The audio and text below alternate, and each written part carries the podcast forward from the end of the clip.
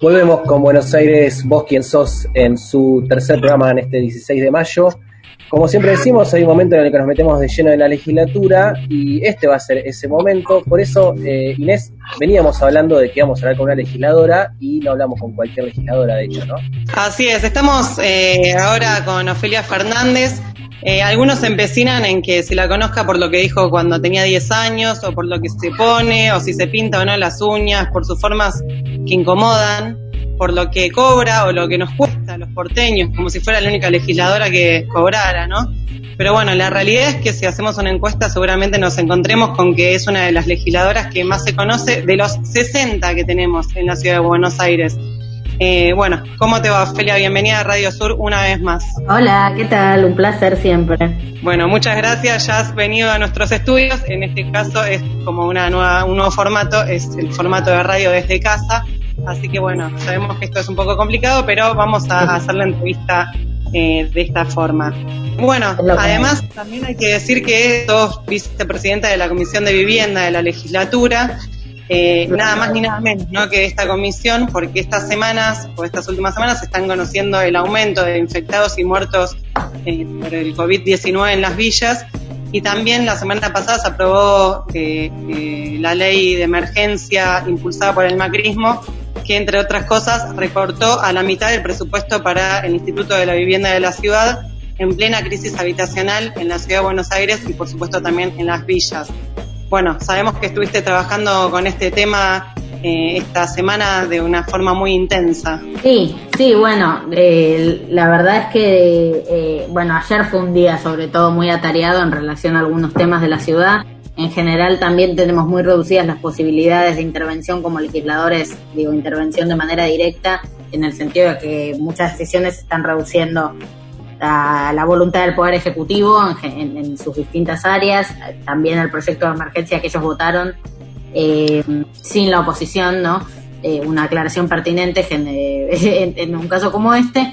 Eh, digo, han ampliado sus potestades propias y autónomas, entonces también las insistencias que nosotros llevamos adelante muchas veces no tienen una respuesta muy clara ni contundente a las preocupaciones que les transmitimos. Pero bueno, ayer tuvimos una reunión con, con, la ministra de Desarrollo Humano Integral y después una reunión con Diego Fernández, eh, secretario de Integración Sociourbana de la Ciudad de Buenos Aires, por dos temas eh, que a la vez son uno solo, que tiene que ver con el abordaje de la pandemia en los barrios populares de la ciudad, que está siendo una crisis rotunda y grave y, y profundamente riesgosa la, realidad es que sobre todo el caso de la 31 pone en evidencia un abandono histórico, pero que ahora hace estragos también por la falta de voluntad, una vez conocida la implosión del barrio, para implementar medidas que al menos reduzcan los daños a los que estén sometidos a, eh, los que estén sometidos esa población.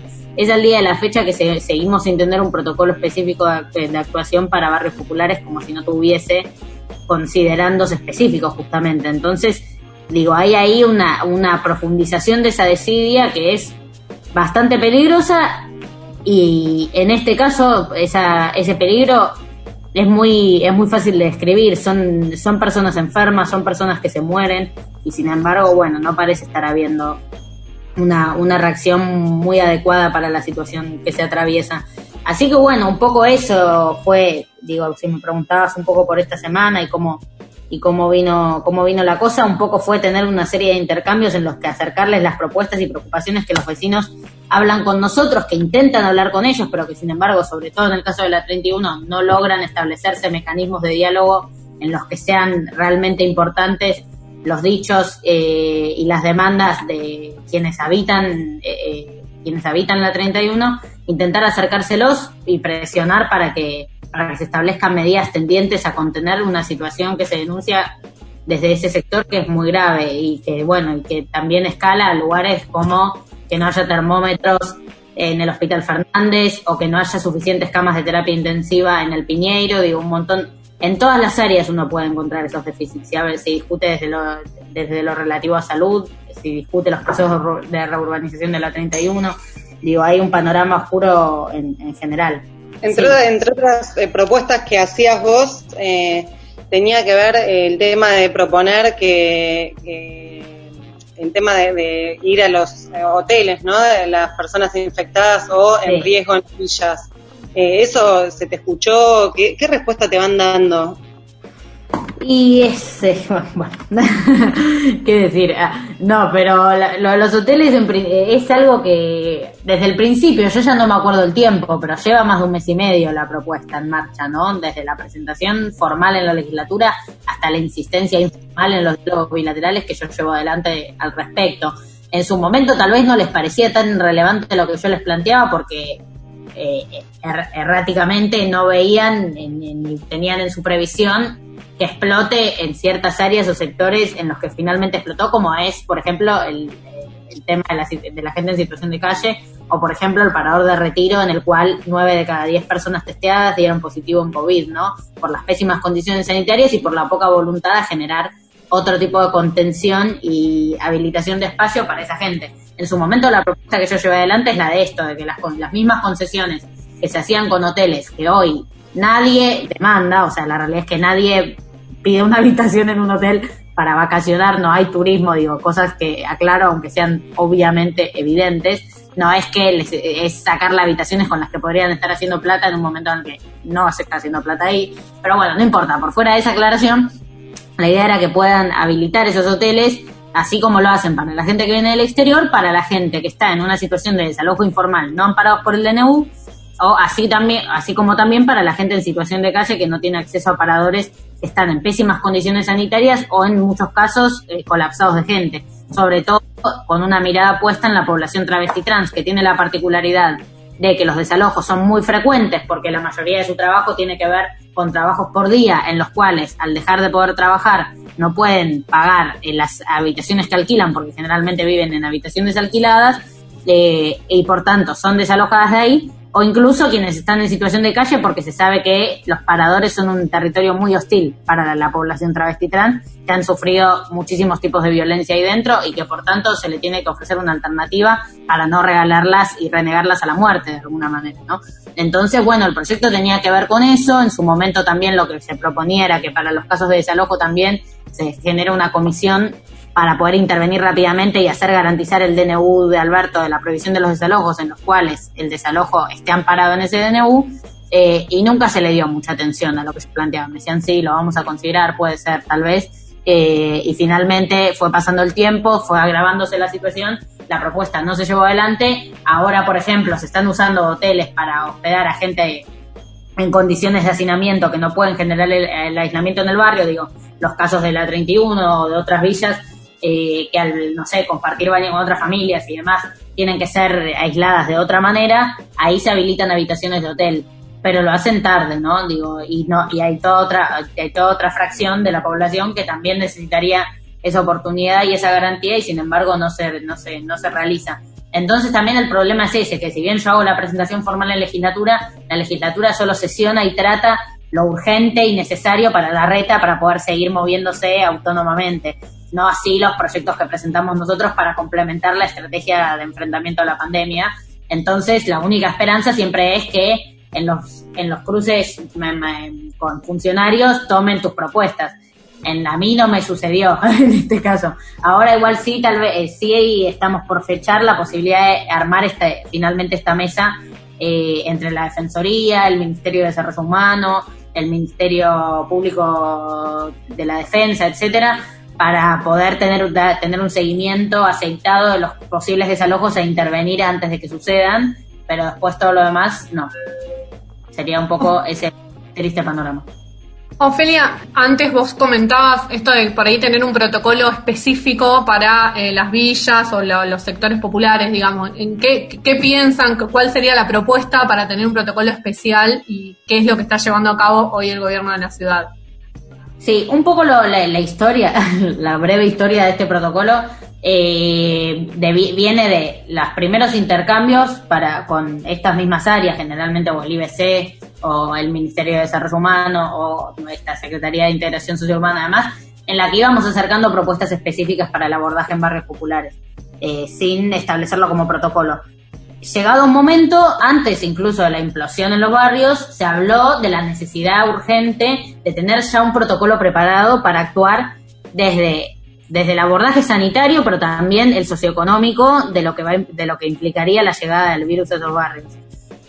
Ahí se comprometieron reiteradas veces a, tenerlo listo pronto, digamos, esa era la expresión, y pasar, pasaron las reuniones y ese protocolo no está, pero lo peor es que ese protocolo no está, pero llegó efectivamente la pandemia a esos barrios de la peor manera, digo, la manera más descontrolada, desordenada e irresponsable eh, de parte de estos... Entonces, lo que estamos haciendo ahora con este protocolo, que en su momento no terminábamos de desarrollar porque había un compromiso que parecía inminente eh, de parte de estos funcionarios con lanzar el protocolo y sin embargo ahora ya en el medio de un digo de una tragedia en los barrios que son los números más altos de la ciudad, casi que te diría por concentración de, casi del país. En la 31 ya hay más de 600 casos, digo, estamos hablando de claramente una situación urgente y trágica, y sin embargo el protocolo sigue sin estar. Lo que haremos en los próximos días es lanzar como bloque del Frente de Todos desde la legislatura un proyecto de protocolo eh, sanitario, social y económico para específico para barrios populares que en, en lo posible puedan retomar, puedan, podamos efectivamente tratar, aprobar e implementar.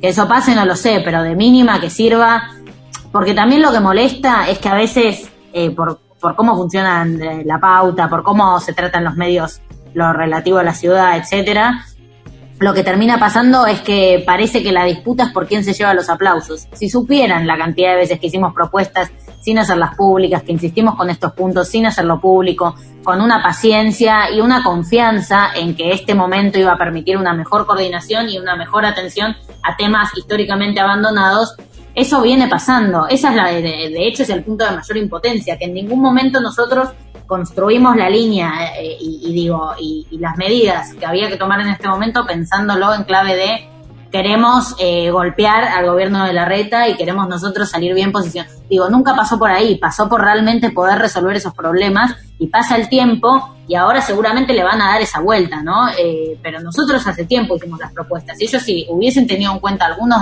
algunas de nuestras consideraciones, podrían haber evitado algunas, algunos riesgos grandes que después se generaron. Eh, y ahora ya es demasiado tarde, pero bueno, nunca es tarde para al menos implementar algunas medidas que reduzcan mínimos daños eh, en un panorama ya difícil de, resolver de fondo, porque ya, bueno, ya hay números de muertos, hay números de enfermos, hay números de infectados, eh, etcétera, que, que, lo contradicen. Pero bueno, nosotros iremos por la por la presentación de un protocolo que ojalá puedan tomar, ojalá puedan implementar y ejecutar, y de lo contrario, por supuesto, que saldremos a denunciar y exponer eh, digo, el, rechazo y la falta de voluntad de un gobierno que tiene que resolverle los problemas a la gente, pero al mismo tiempo le está dando la espalda. Entonces, bueno, estamos un poco en ese, en ese debate. Eh, pero nosotros venimos estudiándolo hace mucho y ya tenemos la propuesta articulada, pasa por mucho, por distintos puntos, pero tiene, hay cosas que hasta ya se están implementando, pero sin que estén establecidas con un criterio de orden general en el cual tengamos garantías de que en todos los barrios se está haciendo de la misma manera, que tiene que ver con los aislamientos en hoteles o que tiene que ver con puntos, unidades febriles de urgencia, que en algunos casos se están, o unidades de traslado, por ejemplo, que en algunos casos se está viendo, pero que de vuelta, como no está establecido, no, no es una obligación y una responsabilidad, sino una opción, y eso siempre tiene un, tiene un contrapeso, digamos.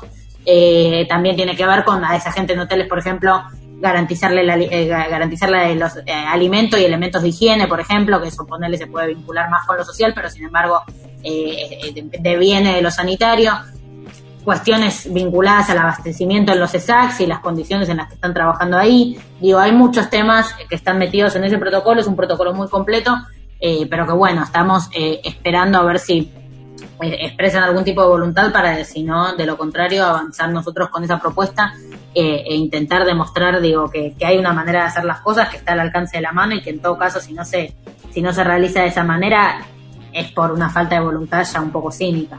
Eh, Ofelia, y en este contexto de pandemia tan complejo que vos bien venís describiendo y cuando los protocolos o institucionalmente las cosas no funcionan como uno esperaría, ¿Qué rol le está tocando jugar ahora a las organizaciones populares, justo en un contexto bastante eh, complicado en términos de, obstáculos que se te ponen en el camino? Bueno, digo, yo creo que por un lado eh, hay, varias discusiones que aparecen en, este contexto en relación a, bueno, a, si es el mercado, si es el Estado, si es, etcétera, etcétera, etcétera. Y tenemos, digo, podemos asegurar que por suerte, afortunadamente, te diría que gracias a Dios, pero no creo que haya sido él el, que garantizó la derrota del modelo neoliberal de la Argentina, sino del, sino del propio pueblo entendiendo, bueno, tomando en sus manos un destino más justo, más libre, en fin, por fuera de, esa, de toda de, de, de, esta parte más eh, cursi. Eh, no, digo, que final, que por suerte podemos tener eh, un Estado que interviene, que está presente, que tiene, digo, que tiene una orientación política vinculada a las necesidades de la gente, eh, a entender que lo importante es cuidar la vida, pero que eso también implica medidas orientadas a contener social y económicamente la crisis que se desató. Pero también siempre es importante aclarar en, eh, que ni siquiera es solo el Estado, ¿no? Que tenemos que darle valor a lo que implicó vivir, esta pandemia sin Macri, ¿no? Sino que eh, hacerlo con un gobierno responsable, cercano, etcétera. Pero también, digo, darle el mérito correspondiente a que también te cuida la organización comunitaria, ¿no? Y eso se ve en la cantidad de militantes que están sosteniendo las ollas populares, que están sosteniendo los comedores, que están haciendo además acorde a protocolos sanitarios y demás, incluso por, en el caso de la ciudad, sin demasiadas facilidades eh, otorgadas en relación a, esos mismos protocolos sanitarios, porque no te proveen eh, la, bueno, como la pina, jabones, etcétera, eh, pero sin embargo la militancia lo lleva adelante teniendo en cuenta esos criterios, esos cuidados, ocupándose de que nadie pase hambre en, un contexto como este. También se armaron campañas para conseguir juguetes y juegos de mesa eh, para esos barrios y, lo que implica el tiempo libre, si se quiere. Digo, creo que hay una red eh, nacional muy fuerte de militancia, de organización popular, que está salvando concretamente a mucha gente en los barrios que la está salvando del infierno y también del hambre y también digo de, incluso de la pandemia. Entonces hay algo eh, eh, ese es un aplauso que no pasa tan seguido en, a las nueve de la noche en los balcones pero es un aplauso que quienes creemos en la organización popular tenemos que poner siempre en valor poner siempre sobre la mesa porque es, es una red que está siendo clave para todos los vecinos y vecinas que están aparentemente condenados al hacinamiento y a la precariedad y espero que pronto además podamos hablar de y, y transformaciones que, que, digo que garanticen pisos de dignidad para esa gente sin necesidad de tener que, que tanto esas conquistas, ¿no? Pero bueno, por el momento eh, se, está ahí para, para bancar la parada. Ofelia, me imagino que cuando estabas, eras candidata y cuando ya era casi asegurado que, que ibas a ser legisladora, eh, no te imaginabas este futuro como legisladora, ¿no? Me parece que se te... no. no, no era esta, ni tampoco era esto lo que se imaginaba Alberto, seguramente, ni nadie, pero... Nadie. Recién te iba a preguntar que, no sé, me imagino que, que te imaginabas presentando proyectos y con movilización de gente en la calle bancándote. ¿Te parece que estas redes de las que estás hablando hacen de esas movilizaciones bancándote en lo que estás haciendo en la legislatura?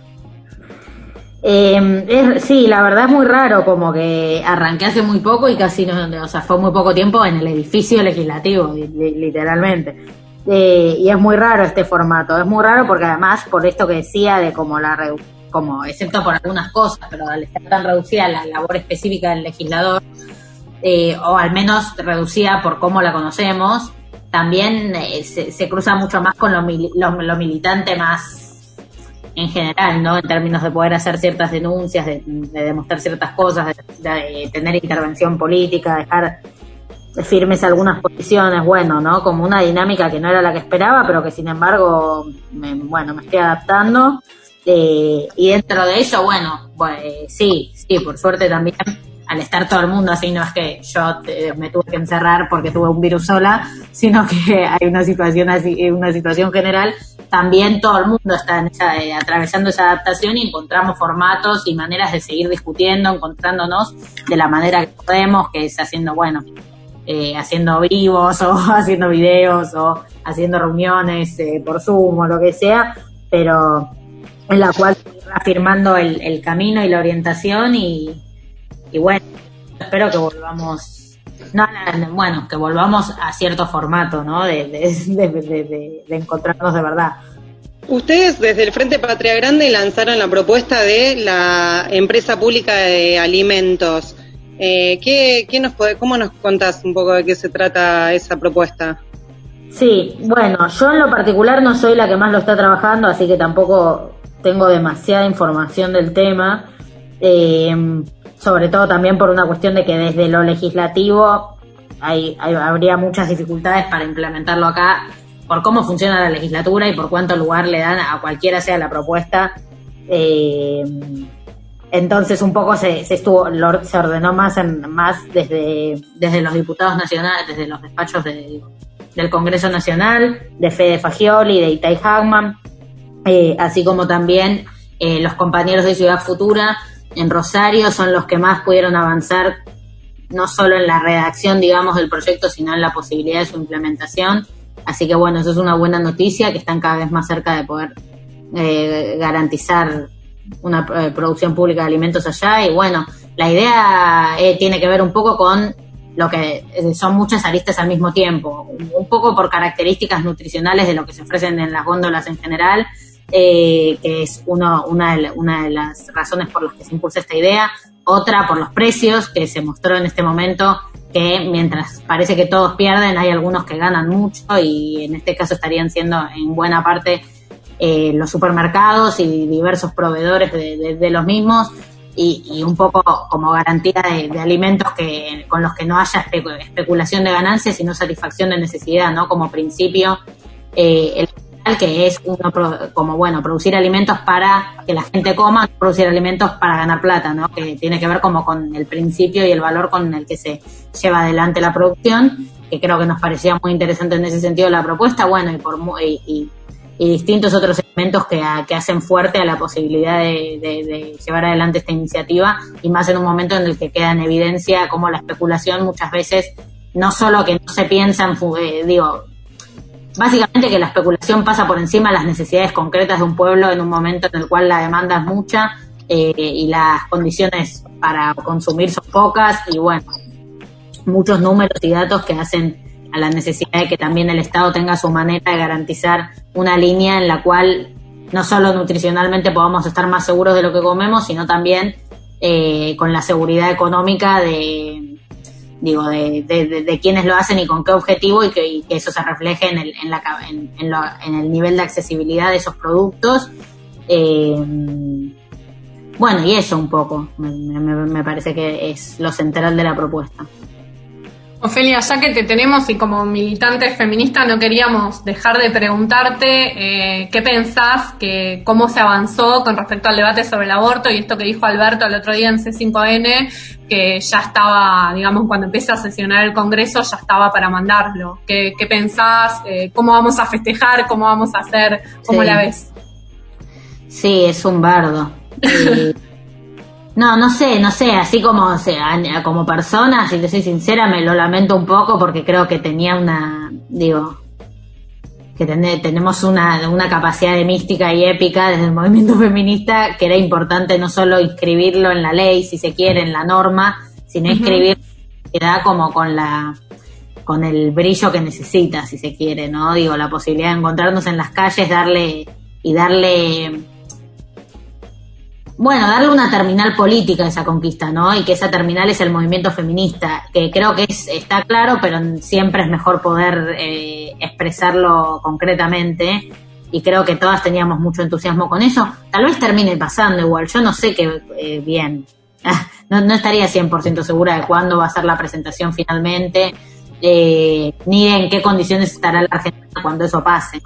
Pero bueno, entiendo, eh, por supuesto que de todas maneras, ya desde, desde, que Alberto es electo presidente, desde que asume como presidente, más ha, manifestado reiteradas veces su voluntad eh, para que finalmente el aborto sea legal y creo que, que esa voluntad es muy valiosa y nos, nos hace estar un poco más cerca de algo que tal vez nos venía costando más, que era la de poder finalmente hacer que esas cámaras tengan, bueno, dejen de lado algunos, algunos diputados, algunos senadores su, su posición moral y, atiendan eh, al, al, pedido en materia de salud pública que hacemos desde el movimiento feminista eh, y a los derechos que nosotras ya consideramos conquistados. Y en eso va a ayudar mucho la voluntad de Alberto y eso es muy valioso. Así que bueno, yo creo que estamos muy cerca de que si efectivamente el proyecto se presenta, tengamos esa ley y siempre eso es una buena noticia, por más de que las buenas noticias a veces y, más en políticas sean más lindas si las vivimos juntos de verdad, ¿no? Y colectivamente de verdad. Pero bueno, nada, ahí, en, esa sensación agridulce, pero, sobre, pero siempre dulce. Ofelia, para terminar, y obviamente agradeciéndote esta posibilidad que nos diste de entrevistarte entre tanto quilombo, te queríamos hacer alguna propuesta que es, eh, bueno, para nosotros elegimos presentarte como legisladora porteña porque es lo que sos y porque vales por eso, pero si vos tuvieras que describirte, ¿con cuál descripción te, eh, te gustaría que, te, que te asocien más? Te doy tres opciones. con la tía que, cada vez que tiene la oportunidad le pinta la cara a Feynman, con la presidenta del Centro de Estudiantes del Pellegrini que hace dos años me dio cátedra eh, la necesidad de legalizar el aborto eh, seguro y gratuito, o con la legisladora más joven de América Latina o del mundo, no sé si está chequeado este dato, pero bueno, más joven, digamos. Uy, es difícil, me gustan los tres, porque los tres son como el camino, digamos. Cada, cada punto llevó al el primer punto llevó al segundo, el segundo llevó al tercero, ¿no? De, entonces, a todos los valoro mucho, pero me quedo con el tercero porque es justamente el resultado del proceso. Muy bueno, igual podemos quedarnos con los tres focalizando sobre el tercero, pero muy bueno que hayas elegido los tres. Sí, sí. La verdad, sí, yo soy mala para los multiple choice. bueno, eh, muchas gracias, Ofelia, por la comunicación en este caso con, con Buenos Aires, con Vos que sos, con Radio Sur. Eh, y esto, te agradecemos por tu mirada respecto de la ciudad y obviamente a partir de tu militancia y tu recorrido que acá bien te resumiste con ese múltiple choice que Inés eh, te tiraba por la cabeza. Gracias. Genial, gracias a ustedes. Les mando un abrazo. gracias, Sofía. Abrazo. Abrazo. Chao, suerte. Chao, chao. Chao. Escuchábamos recién a Ofelia Fernández, legisladora porteña por el Frente de Todos y un montón de, otras cosas más, perdón. Eh, impresionante, ¿no? Me parece que estamos contentos. Tuvimos una entrevista bastante buena en nuestro tercer programa y, y entre medio los gritos del niño de Inés. Inés, una genia, todo terreno, entrevistadora todo terreno, hay que decirlo. Esto se merece un Martín Fierro que nunca le va a llegar, eh, pero no nos importan los Martínez Fierros, los reconocimientos van por otro lado eh, termina haciéndole la pregunta a la legisladora más joven de la historia de Latinoamérica con su hijo bajo el brazo. Y eso yo no me lo voy a olvidar, me parece. No, eso eh, está muy bueno, porque también forma parte de hacer radio en este contexto, de cómo tenemos las entrevistas y de cómo las mujeres hacemos un montón de cosas, incluso cuidar a nuestros hijos, hacer entrevistas, no sé, hacer el programa de radio. Eh, estuvo bueno, buenísima la entrevista y buenísima la intervención de Ine con los gritos de Paco detrás. Súper ilustrativo, una mujer madre hablándole a, la referente feminista, o sea... Eh, perfecto. Y ahora Inés, que está, eh, la vemos a través de la pantalla, no pudiendo intervenir, ya dio todo. bueno, nosotros nos retiramos, nos vamos una tanda, si no me equivoco, a esta altura del partido, pero creo que sí, nos vamos una tanda de Buenos Aires Bosquensos y enseguida volvemos por el aire de Radio Sur.